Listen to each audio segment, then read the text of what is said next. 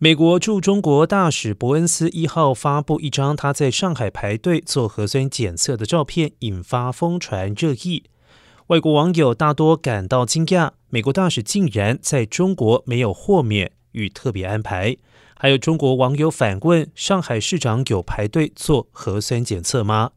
上海目前规定，市民应该每周至少进行一次核酸检测。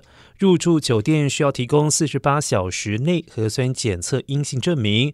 进入有明确防疫要求的公共场所和搭乘公共交通工具，需要持七十二小时内核酸检测阴性证明。